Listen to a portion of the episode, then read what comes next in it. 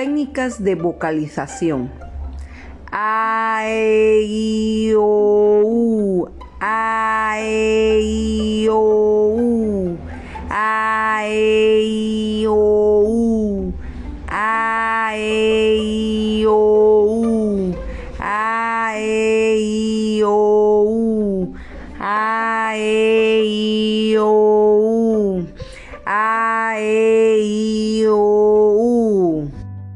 Lectura de párrafos con la técnica el lápiz en la boca.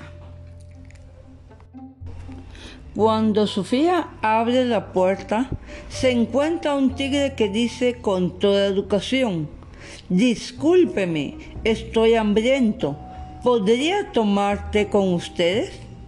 La madre de Sofía le invita a pasar y le ofrece un sándwich.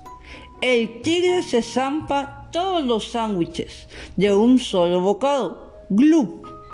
Y con cara de tener mucha más hambre, hace lo mismo con todos los pasteles, todas las galletas y toda la tarta, regándolo con toda la leche de la jarra y todo el té de la tetera.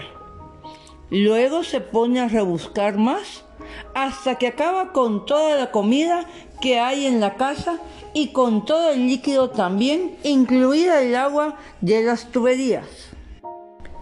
Entonces también, con mucha educación, dice, gracias por el té, será mejor que me vaya ahora. Y se va. Cuando el papá de Sofía vuelve, le cuentan la visita del tigre y lo que pasó, y él propone salir a cenar. Así que salen ya de noche. Todas las farolas de la ciudad estaban encendidas y todos los coches llevaban las luces puestas y se van a cenar a un restaurante. Al día siguiente, Sofía y su madre van a hacer una gran compra y se acuerdan de comprar una lata de comida para tigres por si acaso.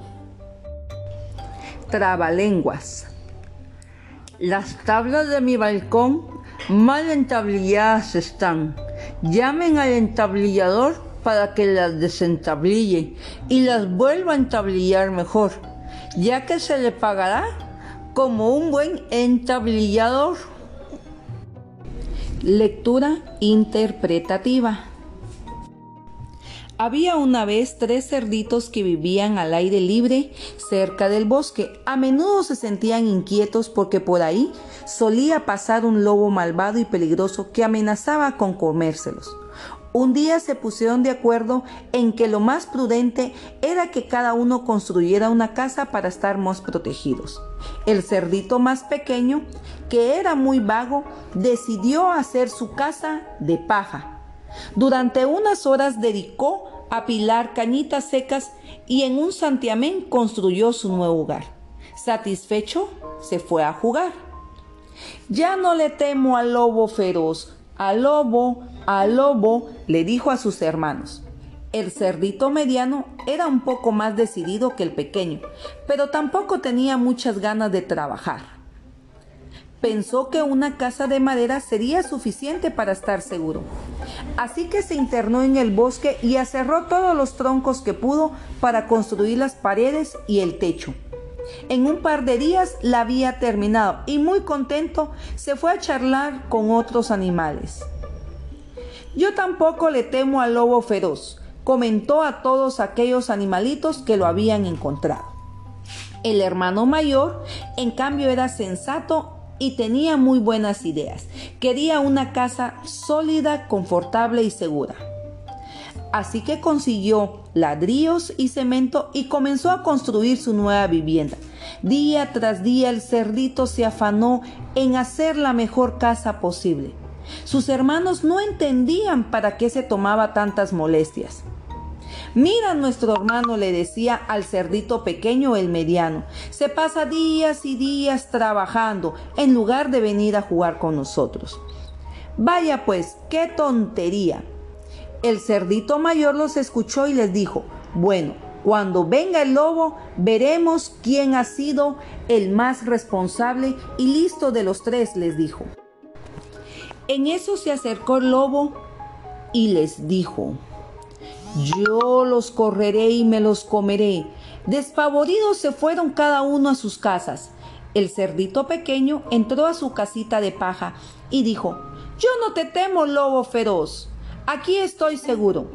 Entonces el lobo empezó a gritar, Soplaré y soplaré y la casa derribaré. Y tal como lo dijo, comenzó a soplar y a soplar y la casita de paja se desmoronó. El cerdito atemorizado salió corriendo a buscar a su hermano mediano y ambos se refugiaron ahí. Pero el lobo apareció en unos segundos y volvió a gritar. Soplaré y soplaré y la casa derribaré. Sopló tan fuerte que también la casa de madera empezó a moverse y al final todos los troncos que formaban esa casita cayeron. Nuevamente despavoridos salieron corriendo hacia el hermano mayor que se encontraba en su casita de ladrillo. Llegó luego nuevamente y les dijo, tranquilos chicos, volveré a soplar y luego verán. Sopló, sopló y sopló y la casa no se movió. Desde luego hicieron caso los cerditos. Encontraron que el trabajar duro tiene su recompensa. Pobre lobo feroz, no pudo ingresar a esa casa porque era muy resistente. Así fue como los tres cerditos se salvaron gracias al hermano mayor y vivieron felices y tranquilos para siempre.